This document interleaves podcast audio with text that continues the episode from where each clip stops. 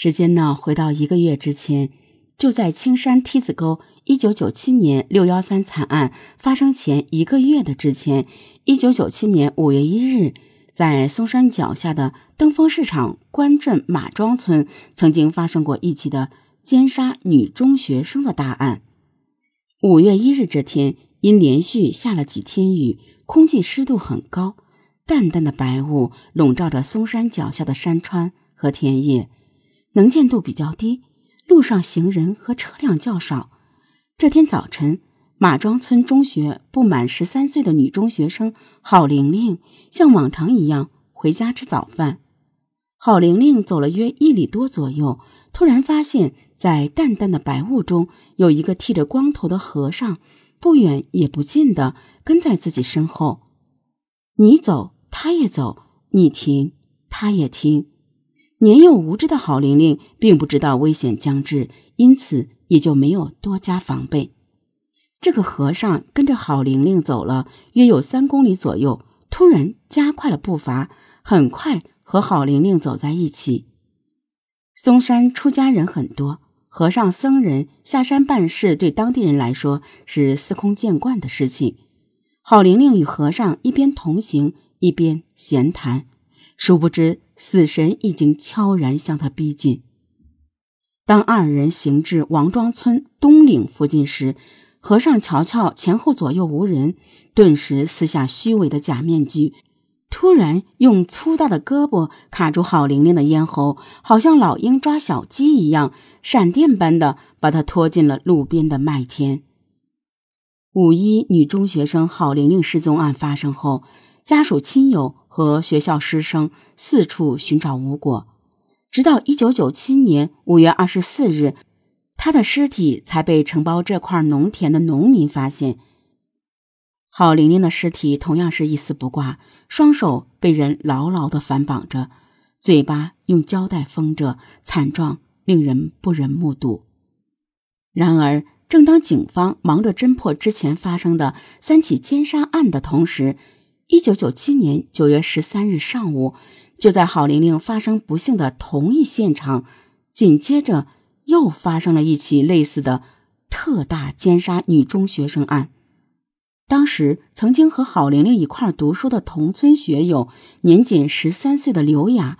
也是被人神秘跟踪后劫持到路边的深沟里强奸后杀死。自此，从一九九六年开始，在嵩山。在少林寺莲花寺、玉皇沟庙等几座古刹附近的密林峡谷、佛像大殿以及山下的田野小道上，已经发生十几起强奸案，其中有四起强奸后将受害者杀死了。登封警方多次架网猎捕，但终因山高林密、地形复杂、客流量大，再加上受害人不愿提供线索等原因，破案工作一直没有进展。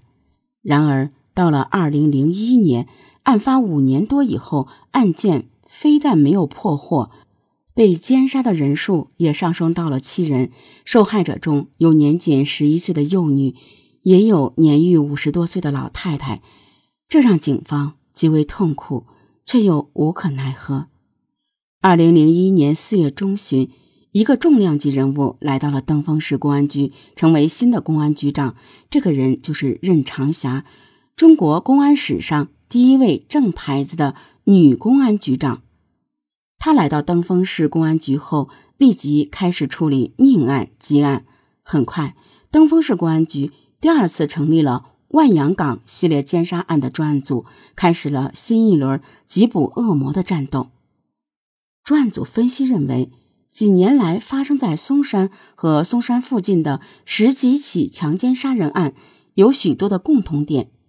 如被害对象大都是单身漂亮的女性，作案时间大多选择在早晨、中午或者傍晚，作案地点挑选在偏僻寂静的小路和密林峡谷，作案手段特别残酷，大都是先强奸后杀人灭口。根据这些情况分析。专案刑侦人员推测，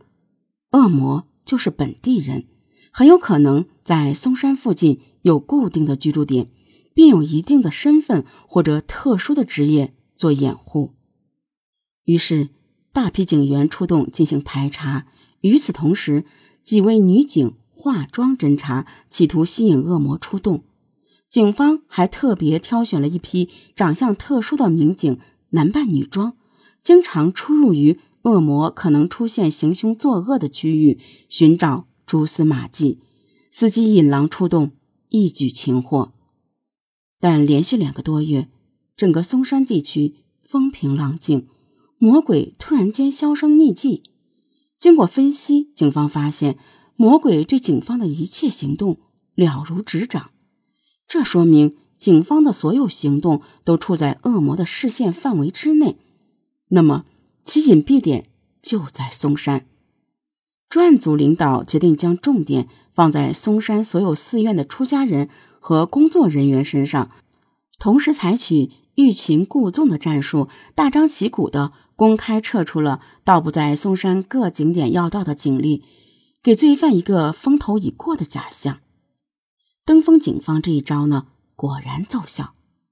二零零一年七月二十三日下午五点十分，登封市少林寺办事处职工耿平像往常一样骑着机动三轮车在少林寺路口等客。